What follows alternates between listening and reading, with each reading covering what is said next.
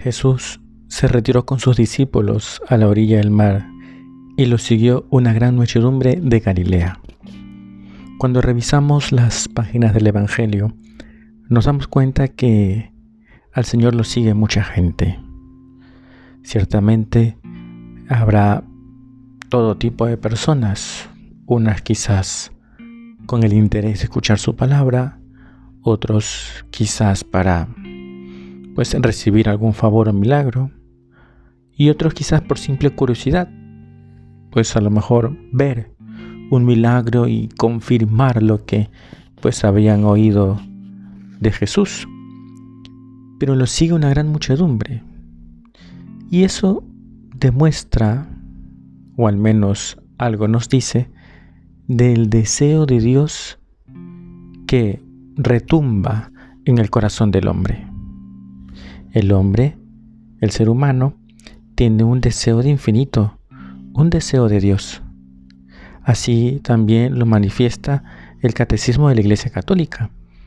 En el número 27 dice, el deseo de Dios está inscrito en el corazón de cada hombre, porque el hombre ha sido creado por Dios y para Dios, y Dios no cesa de atraer hacia sí al hombre, y solo en Dios encontrará el hombre la verdad y la dicha que no cesa de buscar.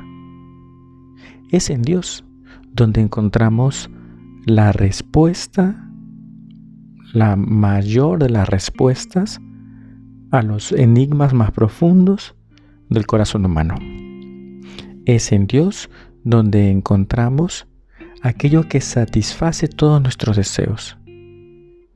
Es el fin de todas nuestras acciones es en Dios. Y claro, los milagros que vemos en las páginas del Evangelio, de alguna manera también reflejan ese fin al que estamos llamados.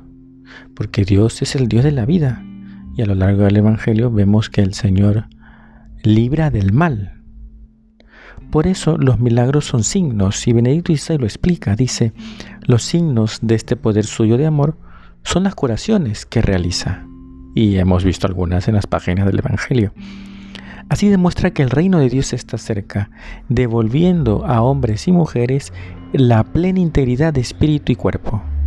Digo que estas curaciones son signos, sigue el Papa. No se quedan en sí mismos, sino que guían hacia el mensaje de Cristo, nos guían hacia Dios. Ese es el sentido de los milagros que el Señor realiza. Llevar el alma a Dios, satisfacer el deseo de Dios que hay en el corazón del hombre. Por eso tú y yo no podemos dejar de hablar de Dios. Ese deseo que tú y yo también lo tenemos, lo tienen ese compañero de trabajo que quizás está un poco alejado de Dios y de la iglesia, quizás ese familiar que aún pues no camina en la senda del bien.